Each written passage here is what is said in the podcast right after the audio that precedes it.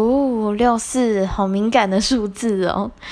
我多多少少能够了解当时候的心情，毕竟几年前有一个雨伞革命。那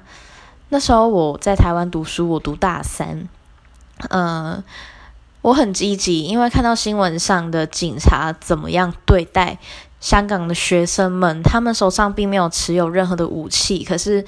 他们竟然要被这样的攻击，甚至有些是拉到一些呃。阴暗的地方那边围殴一个学生，几个人一起，几个警察一起打学生，所以对我来说，